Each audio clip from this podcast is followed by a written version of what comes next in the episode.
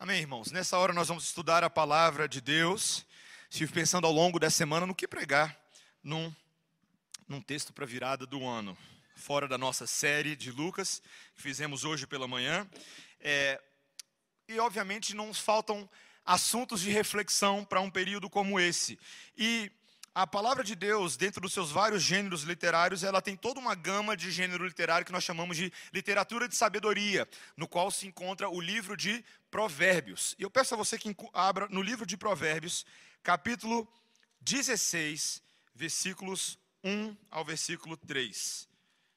Apenas três versículos. Provérbios 16, versículos 1 a versículo 3. É um texto conhecido. Se você é daqueles que tem caixinha de promessa em casa, de vez em quando ele aparece na caixinha de promessa. Mas não basta ter na caixinha de promessa, temos que ter no coração, como o próprio texto nos dirá nesse momento. Essa é a palavra do Senhor, que é infalível, inspirada e inerrante. O coração do homem pode fazer planos, mas a resposta certa dos lábios vem do Senhor. Todos os caminhos do homem são puros aos seus olhos mas o Senhor pesa o espírito. Confia ao Senhor as tuas obras, e os teus desígnios serão estabelecidos. Essa é a palavra do Senhor. Vamos orar, irmãos. Senhor, obrigado pela tua palavra. O fato de que podemos, no final deste ano, terminar da melhor maneira possível, aos pés do Senhor Jesus Cristo, por meio da palavra. Não há nada mais precioso do que isso. Senhor, ajuda-nos neste momento a reter o conteúdo dela, a aprender a, o que esses versículos têm a nos ensinar, à luz de toda a palavra de Deus. Que eles lancem luz sobre as trevas do nosso coração e produzam a chama da esperança que só o Senhor pode produzir. É o que te pedimos em nome de Jesus. Amém. Chega o fim de ano, e alguns de vocês estão considerando seriamente a ideia de trocar de celular ou de operadora de celular para 2018. Cansei do meu plano atual, é o que alguns dizem. Sinto que estou tendo mais dores de cabeça do que os benefícios prometidos. Parece que sempre tem um amigo, um parente que tem um plano celular melhor que o nosso, não é verdade? No plano dele, ele tem o combo multi, que ele tem TV a cabo, ele tem internet ah, três vezes mais rápida do que a sua, ou é um plano infinity, ele pode fazer ligações ilimitadas nacionais, internacionais, interplanetárias, se deixar. A cada seis meses, a operadora dele envia um aparelho novinho para ele, que chega com um cartão de como você é especial e cheiroso, alguma coisa assim. E você fica pensando, eu também quero ser especial e cheiroso. Eu quero poder compartilhar dessa realidade. Essa ideia de que sempre tem alguém que tem um plano melhor do que o seu, e nesse caso eu usei plano de telefonia, mas a ideia de planos na vida é muito interessante. Parece que a cerca é sempre, a grama é sempre mais verdinha do outro lado da cerca. Porque quando eu e você fazemos uma análise honesta de como foi o seu planejamento no final do ano passado e do que funcionou para esse ano, você sabe que foi um desastre em vários sentidos. Talvez, talvez não tanto assim, talvez uma coisa ou outra você tenha conseguido fazer. Mas a verdade é que não somente nós somos incapazes de sustentar as promessas com as quais nós mesmos nos comprometemos, como também os nossos próprios planos em si às vezes são ruins. Nós não planejamos bem. Nós não temos muito foco ou não sabemos muitas vezes o que é a nossa prioridade. E justamente por causa disso, que tantas vezes nossos planos terminam em frustração, terminam em enfado, em tédio, são sempre cercados de muita incerteza: será que eu deveria fazer isso ou não? E isso se dá muitas vezes justamente pelo tipo de cosmovisão que nós temos na hora de tentar decidir os nossos planos, aquilo que motiva ao nosso planejamento e, consequentemente, o nosso foco e prioridades. E muitas vezes, quando nós somos honestos em olhar para o nosso coração, nós vemos que as nossas prioridades são invertidas. As coisas que são mais importantes para Deus nem sempre são mais importantes para a gente. E esses três versículos que nós lemos, eles ajudam a, no, a, a, que cada um de nós possamos dimensionar as nossas vidas à luz do governo divino em todas as esferas da existência humana e ajustar os nossos passos e o nosso plano ao compasso de Deus, a bússola de Deus. E nós aprendemos três coisas nesse texto. São três versículos e três realidades que nós vamos aprender aqui. O homem até propõe, mas é Deus quem dispõe. O homem inocenta, mas Deus julga. E o homem que em Deus confia é bem-aventurado. São as três coisas que nós vamos ver, uma para cada versículo. Vamos ver como o homem propõe e Deus dispõe. Versículo 1. O coração do homem pode fazer planos. A primeira coisa que o texto faz é reconhecer uma habilidade muito natural do coração das pessoas, a capacidade de se planejar. É basicamente o que eu e você fazemos o tempo inteiro, todos os dias, não é mesmo? Para para pensar, as nossas mentes estão sempre ativamente concebendo e arquitetando ideias e projetos. Você já parou para pensar nisso?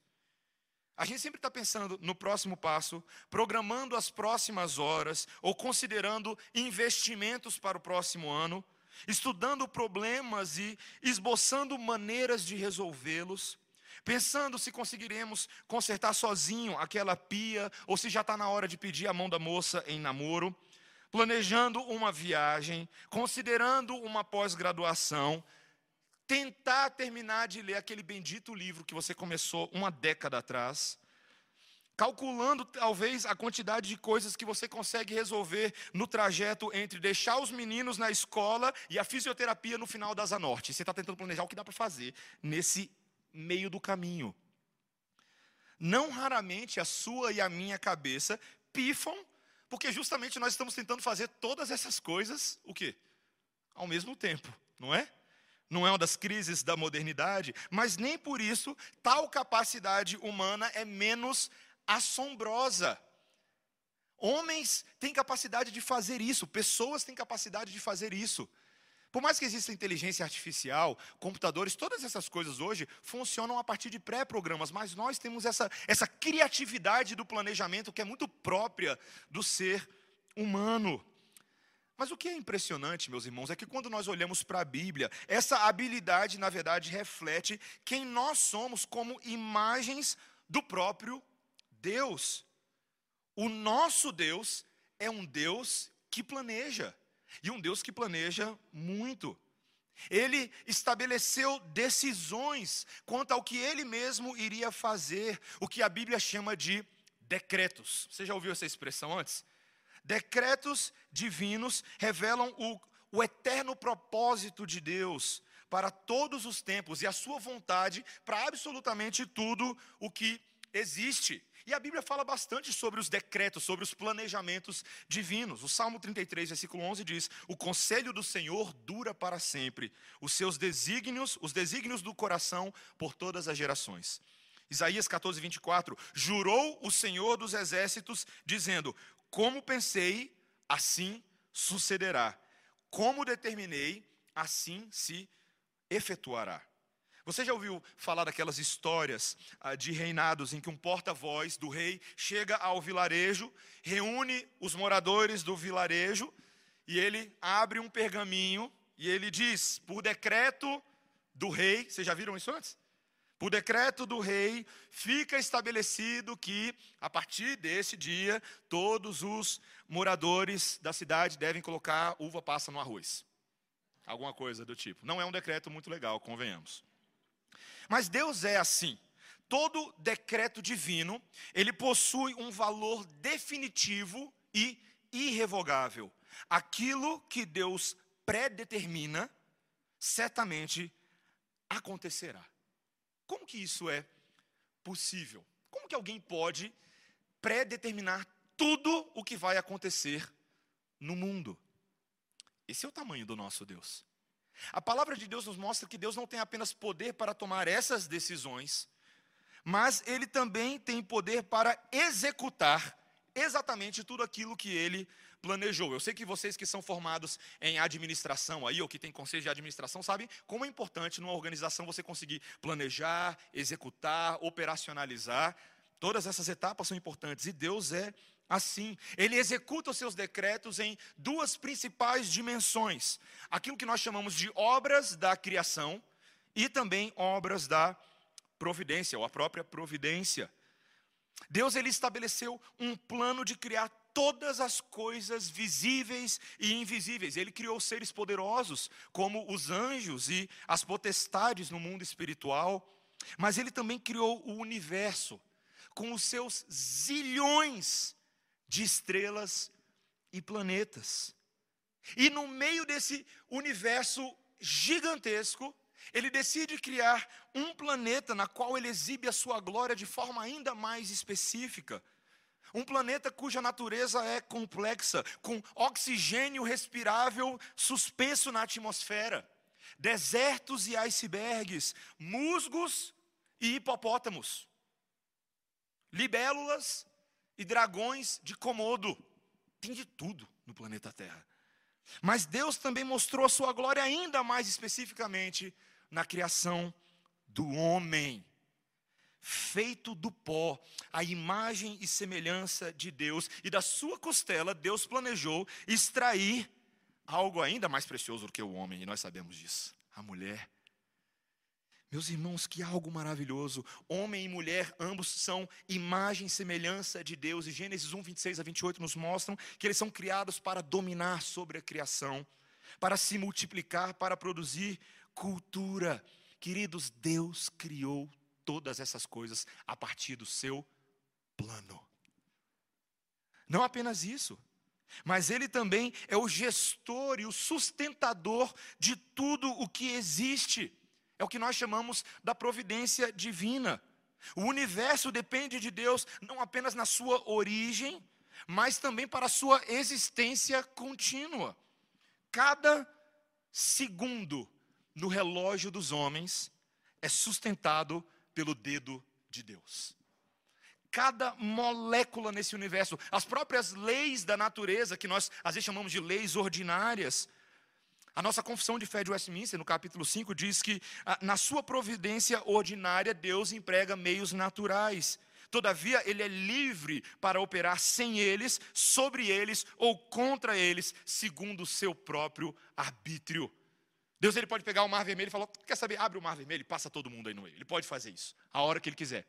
O povo está batalhando, ele pode parar o sol. Ele tem esse tipo de poder sobre a criação. Ele preserva, ele governa absolutamente todas as suas criaturas e todas as suas ações de uma forma muito poderosa, de uma forma muito sábia, para a sua própria glória e segundo a sua imutável pré-determinação.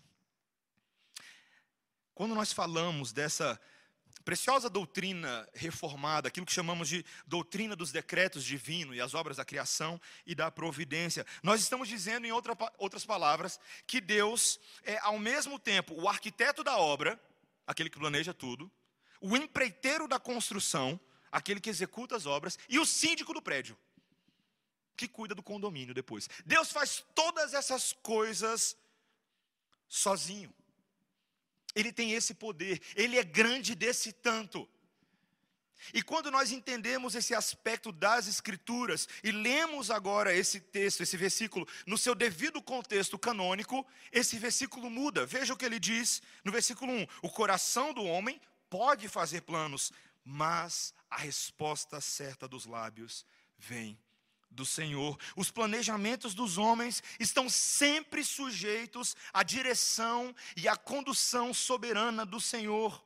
Por mais que nós declaremos com os nossos lábios, aquilo que nós intentamos fazer é dos lábios decretivos do Senhor que vem a resposta certa. Isso, num primeiro momento, meus irmãos, em termos de aplicação, isso nos coloca no nosso devido lugar, não é mesmo? É uma distinção importante entre criador e criatura. Quem somos nós, dada a grandeza incomensurável do nosso Deus, cujo poder não é de criar as coisas apenas que nós vemos, mas o próprio tempo é uma criação dele, pois ele é o Deus eterno. Essa forma de, de enxergar a vida e de conceber a vida nos ajuda a ajustarmos nossas expectativas nesse mundo. E existem implicações muito práticas para o nosso dia a dia, para que não tenhamos um coração ansioso. Veja que ah, Tiago, por exemplo, meu irmão de Jesus, ele no, na sua epístola, no capítulo 4, ah, ele estava tratando de como essa cosmovisão afeta, por exemplo, o, como comerciantes cristãos deveriam fazer os seus negócios. E lá em Tiago 4, ah, versículos 13 a 15, ele diz assim: Ouvi agora, atendei agora, vós que dizeis: Hoje ou amanhã iremos para a cidade tal, e lá passaremos um ano e negociaremos e teremos lucros. Vós não sabeis o que se sucederá amanhã. O que é a vossa vida? Sois apenas como neblina, que aparece por um instante e logo se dissipa. Em vez disso, devíeis dizer: se o Senhor quiser, não somente viveremos, como também faremos isto ou aquilo. Não é interessante isso? Quando nós falamos se Deus quiser, ao final de uma frase, não é somente um jargão evangélico. É um fato. Porque se Deus não quiser que alguma coisa se suceda, não vai rolar. Não vai acontecer. Não adianta fazer mimimi, não adianta fazer biquinho e cara feia, porque Deus é Deus. Você entende isso? Seus decretos são imutáveis. O homem pode até propor, mas é Deus quem dispõe, é Ele quem executa. E talvez muitas pessoas no nosso mundo evangélico afora, quando ouvem esse tipo de coisa, ficam um pouco assustadas. Não é à toa. Talvez você mesmo pense: será que isso é justo? E pastor, onde está o meu livre-arbítrio? Eis a pergunta de um milhão de dólares, não é verdade? Onde está o meu livre-arbítrio? Antes da gente entrar nesse mérito, nós precisamos considerar os outros dois pontos para você entender onde esse texto quer chegar. Então, a primeira coisa é que o homem propõe, mas é Deus quem dispõe. Mas, em segundo lugar, o homem inocenta, mas Deus julga. Olha o versículo 2. Todos os caminhos do homem são puros aos seus olhos, mas o Senhor faz o quê? Pesa o espírito. Frequentemente, as pessoas que criticam essa essa doutrina reformada que nós acabamos de ver, da soberania e da providência de Deus, dizem que essa ideia fere o princípio da liberdade humana, da liberdade individual. Ah, eles dizem frequentemente que um Deus que é amoroso, um Deus que é amor e cheio de graça, não pode impedir o homem de fazer escolhas e de, quem sabe, escolher a sua própria salvação, escolher ou não servir a Deus. Portanto, eles dizem, o Deus dos reformados, o Deus dos calvinistas, é um Deus autoritário, é um Deus déspota e um Deus parcial e injusto. Mesmo que alguns pensem de forma enganosa dessa forma, nós acabamos de ver que esse argumento já é desconstruído quando nós entendemos a distinção entre Criador e criatura. Não há comparação. Estamos falando de um ser infinitamente superior. A nossa pequenez é microscópica diante do imenso poder e governo de Deus sobre todos os tempos e sobre toda a criação. Nós lemos isso em Eclesiastes 3 hoje, você viu? Como existe tempo para todas as coisas.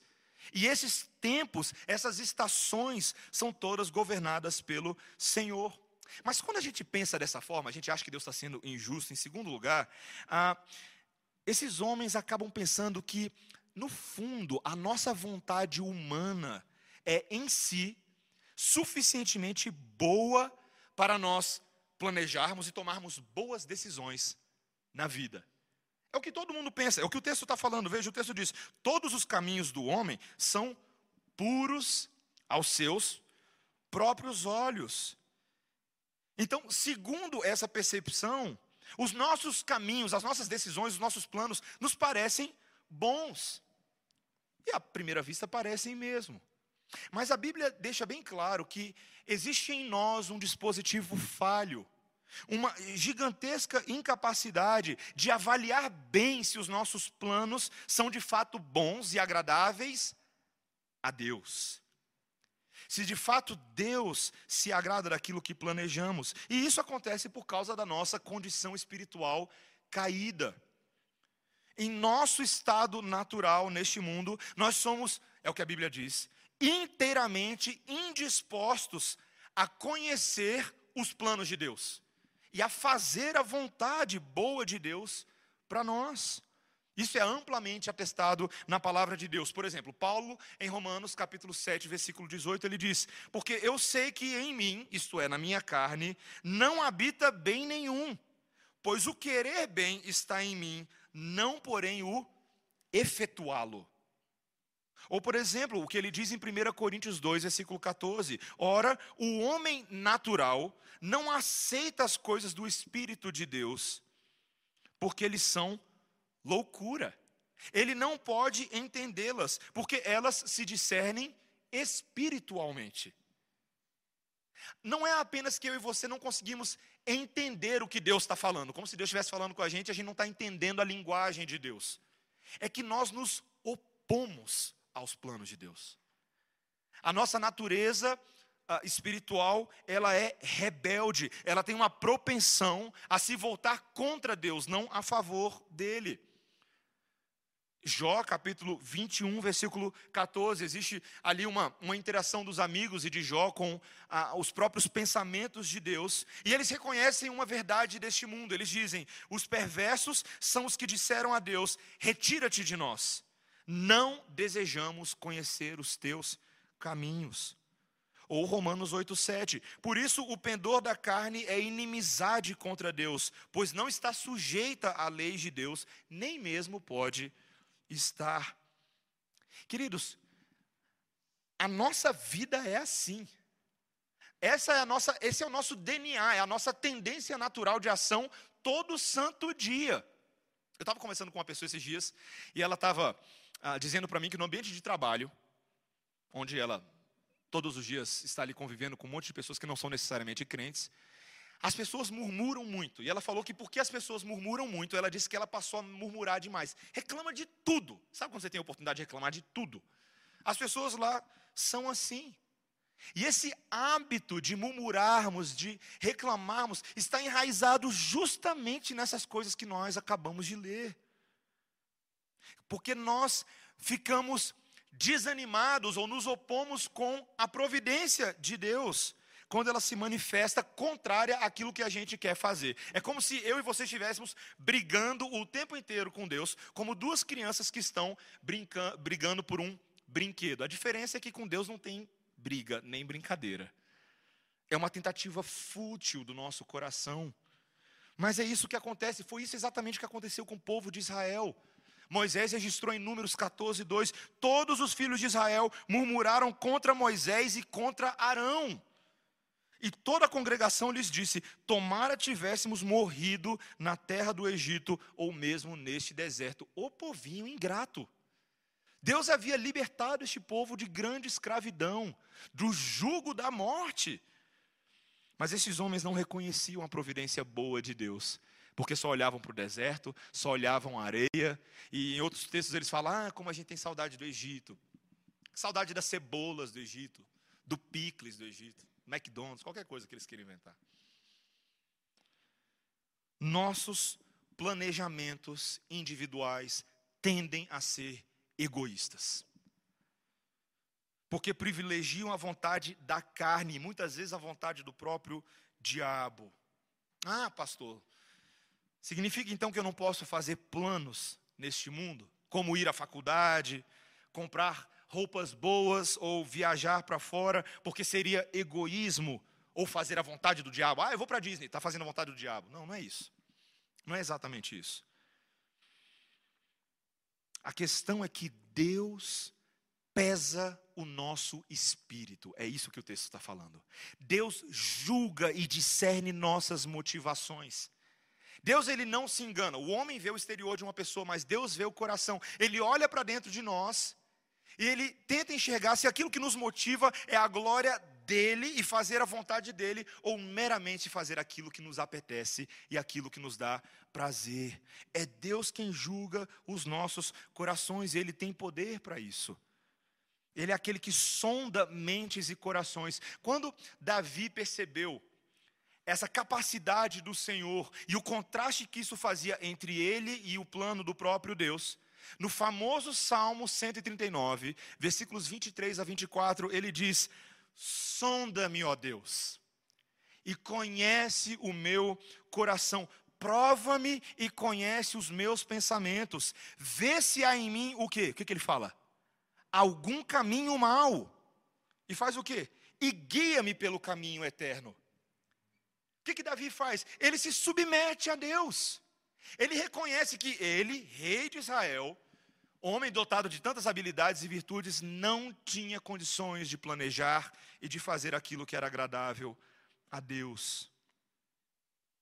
Talvez você que está tentando ler nas entrelinhas do sermão está pensando assim: peraí, o pastor falou na primeira parte do sermão que Deus predestina e tem presciência de todas as coisas. E agora você está falando que nós fazemos coisas que são más e desagradáveis a Deus. A pergunta é: qual é então a culpa do homem? Se Deus predeterminou e conhece tudo o que há de acontecer, qual é a culpa que o homem tem? E essa pergunta muita gente faz. Muita gente faz. É o grande mistério sobre como funciona a responsabilidade humana dentro da providência divina. Fato é, meus irmãos, que isso é sim um mistério. Muitos teólogos às vezes tentam explicar como isso funciona. A gente ilustra, a gente faz analogias, mas é uma compreensão profunda. E por causa do nosso próprio pecado, nós temos limitação para entender como isso funciona. Então, nessas horas, quando eu e você não temos condições de entender como que Deus faz todas as coisas, nós precisamos afirmar aquilo que a Bíblia diz. Isso é importante. A palavra de Deus afirma claramente que Deus é soberano sobre toda a criação e governa todas as coisas, porém, ele não é autor do pecado. E que o homem é 100% responsável por suas ações neste mundo. O próprio livro de Tiago, capítulo 1, versículos 13 a 14, traz essa ilustração prática. Ele fala: Ninguém ao ser tentado diga, sou tentado por Deus. Porque Deus não pode ser tentado pelo mal e ele mesmo a ninguém tenta. Ao contrário, cada um é tentado pela sua própria cobiça quando esta o atrai e o seduz. Ou 1 João, versículo, capítulo 2, versículo 16. Porque tudo o que há no mundo, a concupiscência da carne, a concupiscência dos olhos e a soberba da vida, não procedem do Pai, mas procedem do mundo. Veja que a palavra de Deus claramente protege Deus de ser o autor do mal na sua vida, porém, ele de fato governa sobre a sua vida e governa sobre o mal. Ele não está sujeito ao mal, mas ele de fato domina sobre todas as coisas. Meus irmãos, dessa forma nós não podemos autonomamente julgar os nossos planos e vontades. Nós precisamos do parâmetro divino para avaliar corretamente as intenções do nosso coração e nos ajudar a obedecer a sua soberana vontade. A pergunta é como fazer isso? Como fazer isso então? E o versículo 3 nos dá o princípio e encerra essa passagem, esse, essa perícope para a gente. Quando, em último lugar, nós vemos que o homem que em Deus confia é bem-aventurado. Veja, confia ao Senhor as tuas obras e os teus desígnios serão estabelecidos. Que interessante. Veja, o que o texto está falando é: Deus não quer apenas que você saiba que Ele decreta as coisas mas Ele quer que nós conheçamos aquilo que Ele prescreveu para um viver prazeroso, para uma vida cheia de virtude na presença de Deus. Em teologia sistemática, quando nós estudamos teologia, a, é feita uma distinção entre a vontade decretiva de Deus e a vontade prescritiva de Deus. Não basta saber que Deus é soberano, ele quer que nós nos alinhemos em obediência e percepção à vontade dEle. Veja, o que ele diz não é apenas que ele é soberano, é que a vontade dele é boa, agradável e perfeita. Que tudo que Deus faz nesse mundo, inclusive as coisas que nos parecem trágicas aos olhos, estão dentro do governo bom de Deus. Tudo que ele faz traz máxima glória para ele mesmo. Paulo, ele, quando ele foi trazido para dentro do evangelho, ele que se achava um verdadeiro ah, filho de Israel, Ele teve a sua vida completamente alterada no caminho para Damasco e Deus ali começa a ensiná-lo, algo que ele revela em Romanos 12, versículo 2, quando ele diz: Portanto, não vos conformeis com este século, mas transformai-vos pela renovação da vossa mente, para que experimentemos qual seja a boa, agradável e perfeita vontade de Deus. É como se ele estivesse falando: o plano de Deus é muito melhor que o nosso, pode ter certeza disso. Aquilo que ele concebe, aquilo que ele arquiteta, é muito melhor. E essa vontade de Deus não está inacessível como alguns dos antigos julgavam. O gnosticismo e outras, outros movimentos, seitas e heresias, diziam que esse conhecimento de Deus só poderia ser alcançado por alguns poucos. Alguns poucos que ah, dotados das verdadeiras habilidades, ou quem sabe alcançando uma dimensão espiritual especial, poderiam conhecer a vontade oculta e assim serem seres iluminados, pessoas melhores. Só que esse não é o Evangelho. O Evangelho não é o segredo. Sabe aquele livro? Sabe qual é? Você já leu, né? Não é o segredo. Não é lei do pensamento positivo, não é lei da atração. O Evangelho é a mensagem aberta e extravasada de Deus ao mundo, porque Deus se fez conhecer e fez conhecer também a sua própria vontade. Quando olhamos para a criação ao nosso redor, vemos de forma geral traços do Criador em todas as coisas que enxergamos, no ar que respiramos, nas plantinhas e nas árvores nos animais do cerrado e em coisas que muitas vezes fogem à nossa percepção. Mas Deus não se revelou apenas dessa maneira, Deus se revelou especificamente na Sua palavra. A Sua lei foi escrita com a própria pena de Deus, através de homens inspirados pelo Espírito Santo de Deus, para que eu e você não tenhamos dúvida de quem é Deus e de qual é a Sua vontade. A Bíblia, a palavra de Deus, é a revelação da vontade específica de Deus para as nossas vidas. Para para pensar nisso um pouco. Considere que Deus, que é Deus e não devia nada a nós ou à criação, tira um tempinho do seu tempo eterno para escrever uma carta para cada um de nós. Uma carta bem específica e detalhada, não é só te encontro na saída, não é nada disso não. É uma carta com 66 livros, escritos ao, ao longo de 1500 anos por 40 autores diferentes, que revelam para nós precisamente aquilo que Deus deseja para mim e para você. Isso deveria te constranger um pouco, porque eu sei que algumas das Bíblias foram desempoeiradas para vir hoje ao culto.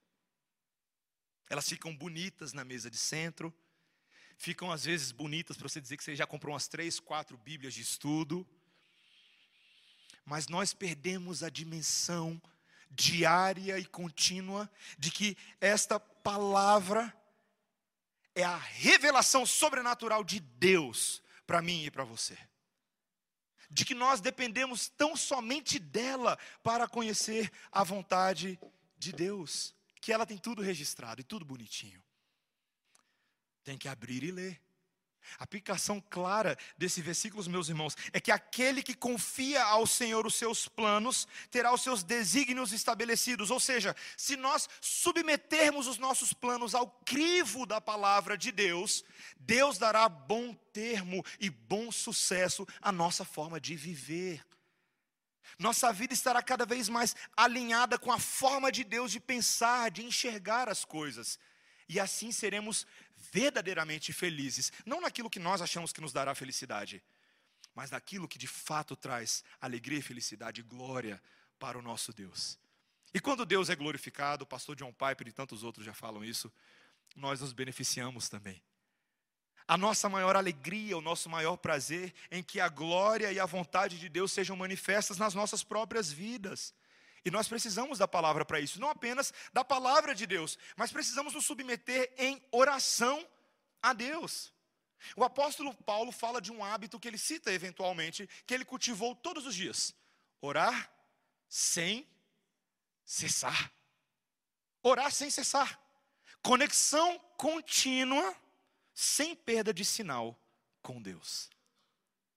Nós precisamos disso. Nós oramos tão pouco e fazemos tão pouco caso deste veículo, mas mal compreendemos que Deus realiza a sua soberana vontade tantas vezes quando nos colocamos em oração na sua presença. O Senhor Jesus Cristo ensinou isso quando ele ensinou a oração do Pai Nosso, ou a oração dominical no livro de Mateus e no Evangelho de Lucas. Ele disse: Pai nosso que estás nos céus, santificado seja o teu nome, venha o teu reino, seja feita a tua vontade. Orar para que o reino de Deus e a vontade de Deus venham até nós. É isso que Deus quer de nós, por meio da oração. É submeter a nossa súplica, a nossa intercessão, a nossa petição àquele que faz tudo de forma perfeita. Ao orarmos, irmãos, mal compreendemos que nesse processo Deus está removendo a nossa cegueira, a nossa fraqueza, a nossa indisposição, a perversidade do nosso coração, e pela Sua graça, Deus nos faz capazes e prontos para conhecer, fazer, submeter à vontade dEle em tudo, com humildade, com alegria, com fidelidade, com diligência, com zelo, com sinceridade, com constância, como fazem os anjos no céu. Catecismo Maior de Westminster, pergunta 192. É tão bom, queridos, nós podemos orar e no processo de oração sermos transformados por Deus. Lembro-me de C.S. Lewis, um autor famoso de ficção cristã e apologética, quando ele descreve ah, em textos biográficos o, o processo de tratamento do coração que Deus faz com ele quando a sua esposa se encontrava à beira da morte. E ele se colocava ao lado do leito dela, todos os dias, e ali ficava algumas horas em oração, às vezes ajoelhado, e as pessoas vinham, seus amigos, os enfermeiros vinham, olhavam aquela cena e frequentemente perguntavam para ele: Luiz, você acha que Deus realmente vai curar a sua esposa desse estado que ela está, que Deus vai mudar a sua esposa. E ele muito honestamente diz: Olha, se Deus vai mudar a minha esposa ou não, eu não sei dizer. Mas eu sei que quando eu oro, Deus me muda. Deus nos muda. Deus nos transforma.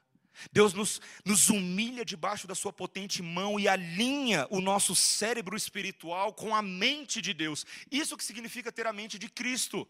É por meio da palavra, por meio da oração e por meio do Espírito nos colocarmos na presença do Senhor e buscarmos dele direção, orientação e discernimento para como agir nas nossas vidas. Veja que o Senhor Jesus Cristo, ele nunca ensinou para nós nada que ele mesmo não tivesse praticado. Ele era um homem de oração.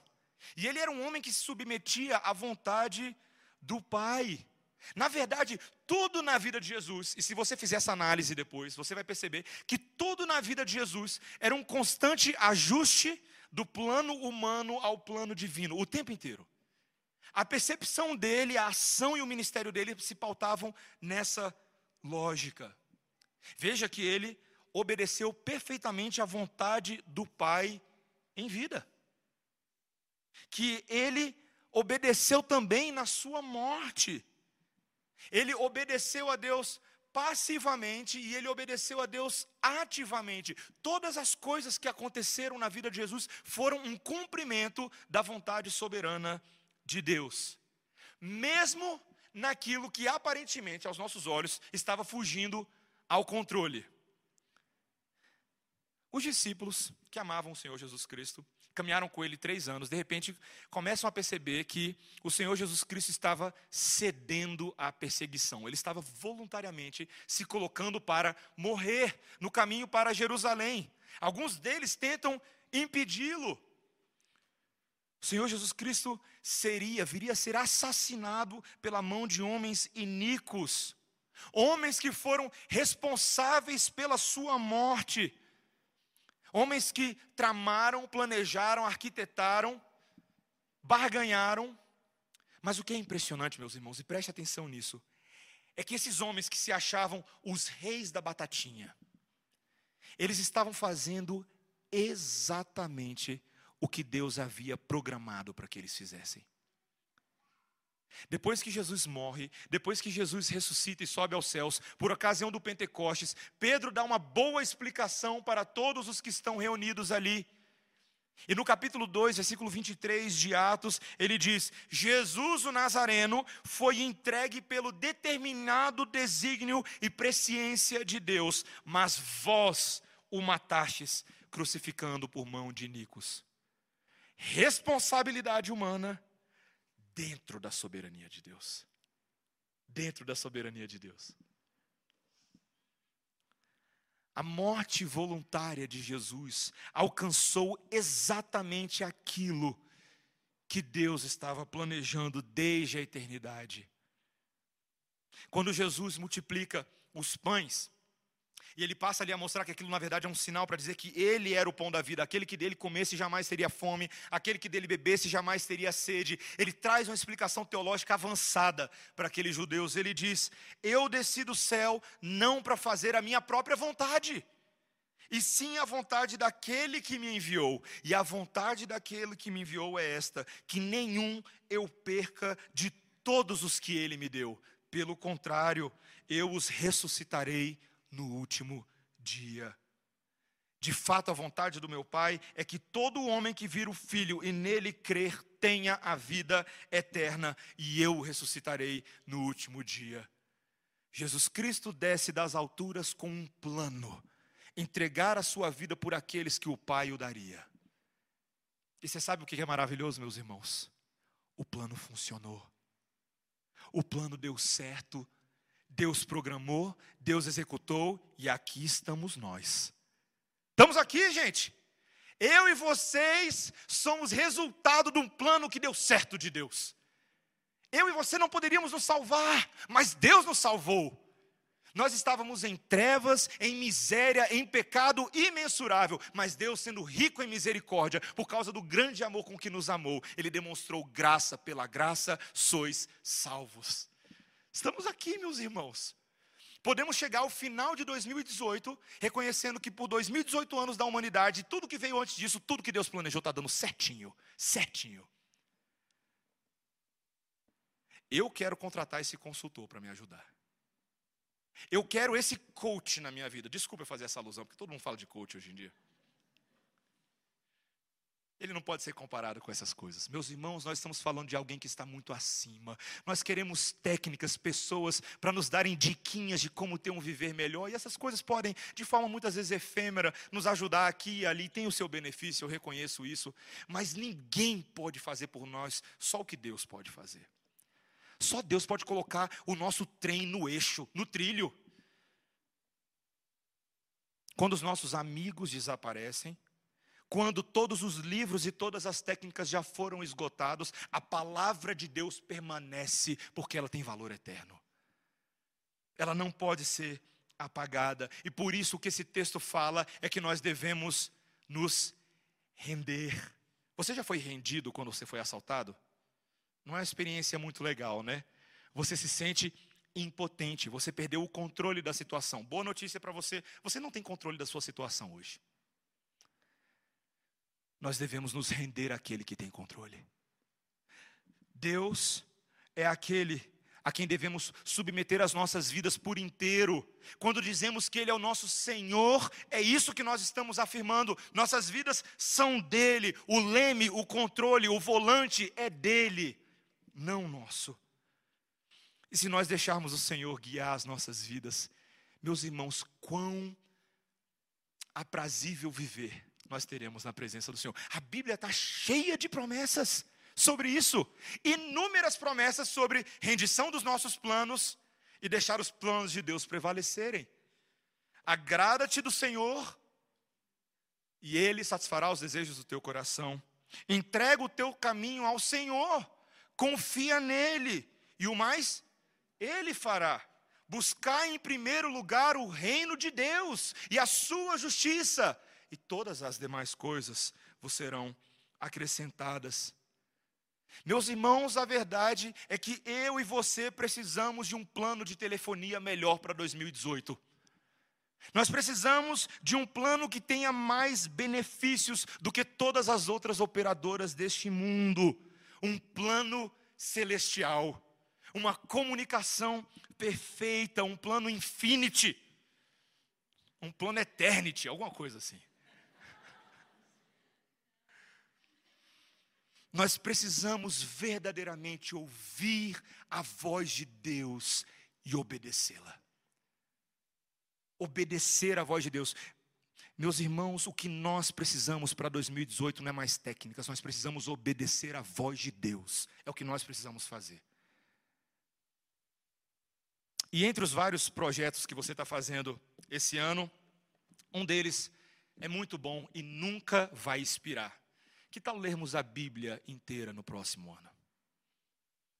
Que tal você fazer um compromisso? E esse compromisso está acima de todos os outros. Porque nada na vida vale a pena se a palavra de Deus não for o centro das nossas vidas. Faça esse compromisso. Eu sei que os nossos irmãos da congregação já estão compartilhando lá um plano de leitura. Faça isso. Procure um app, procure um site, talvez o site do Voltemos ao Evangelho. Eles têm lá planos de leitura da Bíblia. E você pode fazer planos que se encaixem com o seu dia a dia, mas faça disso uma meta. Alimente-se do alimento com o qual você não pode subsistir todos os dias. Não se engane, é disso que nós precisamos. Amém? Que o Senhor nos ajude a alinharmos os nossos planos à palavra de Deus. Vamos orar, irmãos. Senhor Deus,